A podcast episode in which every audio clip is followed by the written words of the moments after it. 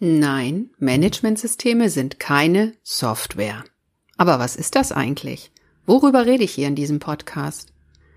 In dieser Episode jedenfalls serviere ich dir einige Ideen, wie man diesen Begriff etwas bunter und begreiflicher darstellen kann. Und am Ende ist dir vielleicht klar, dass es sich wirklich lohnen kann, dafür ein bisschen mehr Zeit zu investieren und vor allen Dingen das auch gemeinsam zu tun.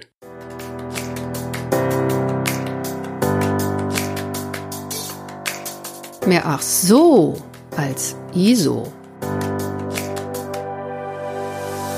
Willkommen zu dieser Hörreise für selbstbewusste Managementsysteme.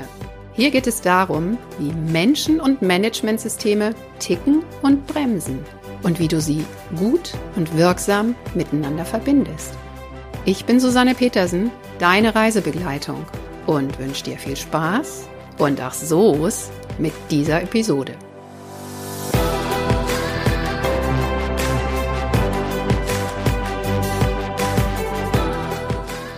Ach ja, schöne Musik.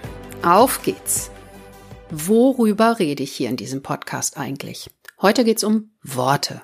Genauer gesagt um zwei Worte. Managementsystem und den ISO-Norm. Lass uns anfangen. Wenn ich ganz fremden Menschen erklären soll, was ich beruflich mache und das Wort Managementsystem erwähne, dann kommen so Anmerkungen wie, ach, du arbeitest mit dem Management oder ach, du programmierst Software oder hast irgendwas mit EDV zu tun. Das trifft es nicht ganz. Wenn ich in Unternehmen frage, was denken Sie, was verstehen Sie unter einem Managementsystem, dann kommt entweder die Normformulierung oder Schweigen im Walde.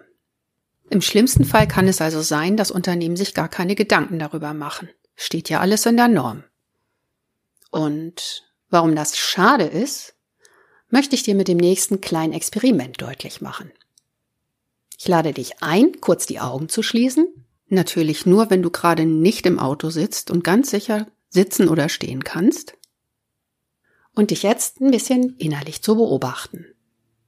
Ich werde jetzt ein Wort sagen und du kannst darauf achten, was für innere Bilder auftauchen. Das Wort heißt Familienfeier.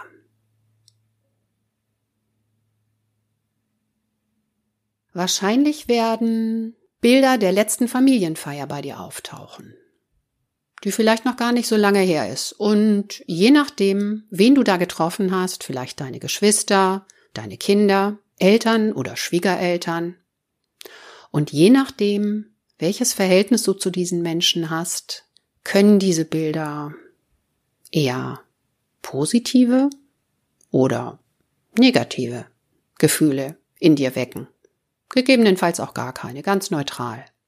Diese Gefühle, die beeinflussen natürlich auch, wie gerne du zur nächsten Familienfeier gehst.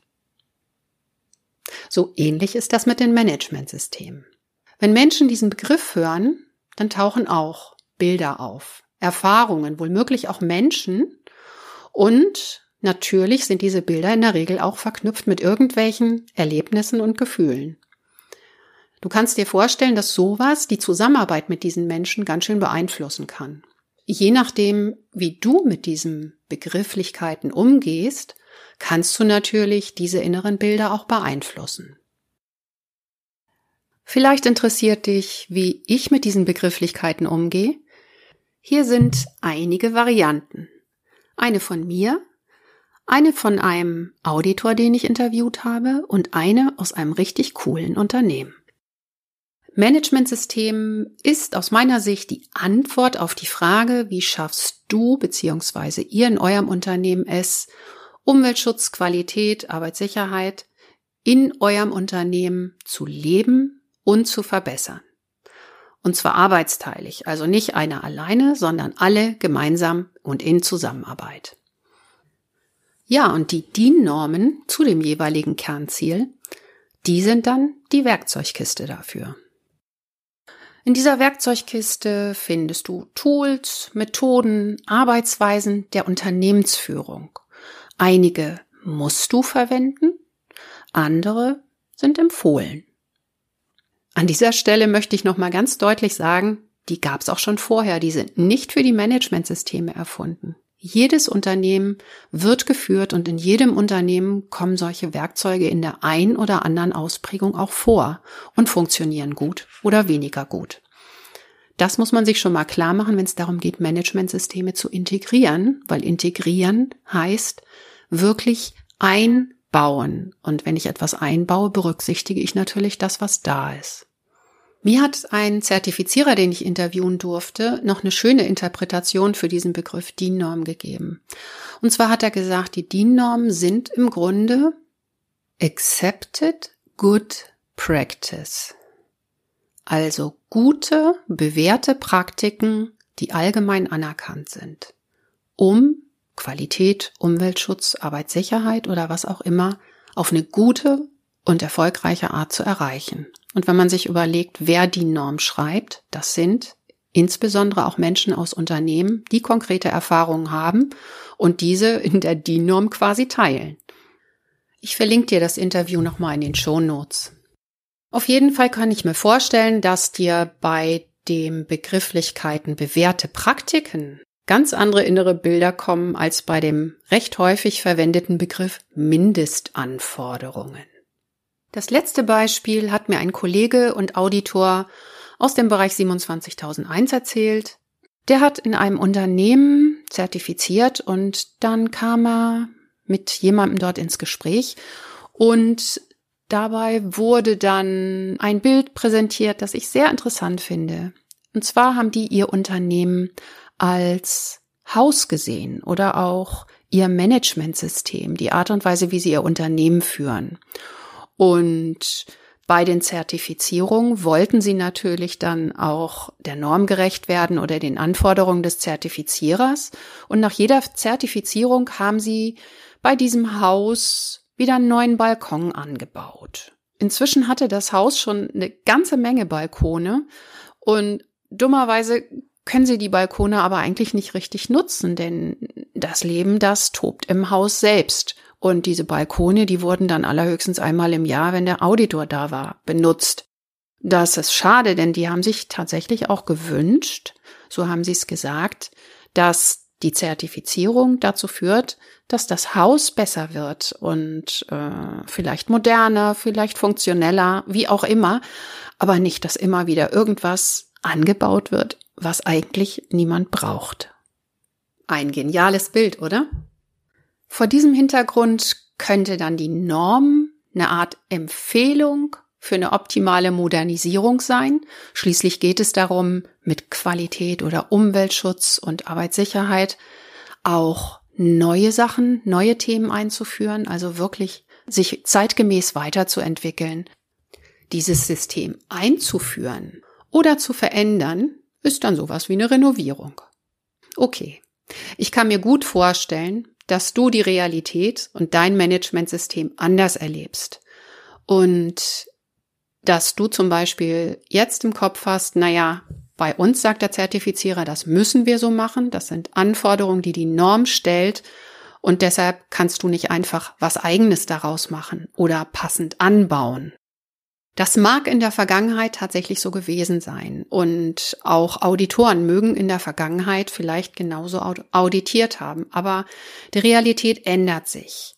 Nicht nur das Führungsverhalten und Unternehmenskonstrukte verändern sich, Hierarchie versus New Work und Agil, sondern auch die Normen ändern sich. Die 9001 hat mit der letzten Revision eine ganze Menge Entwicklung auch durchgemacht und aus meiner Sicht richtet sie sehr viel Freiräume ein für Unternehmen, das eigene daraus zu machen und passende Instrumentarien einzubauen oder ihre eigenen passend weiterzuentwickeln.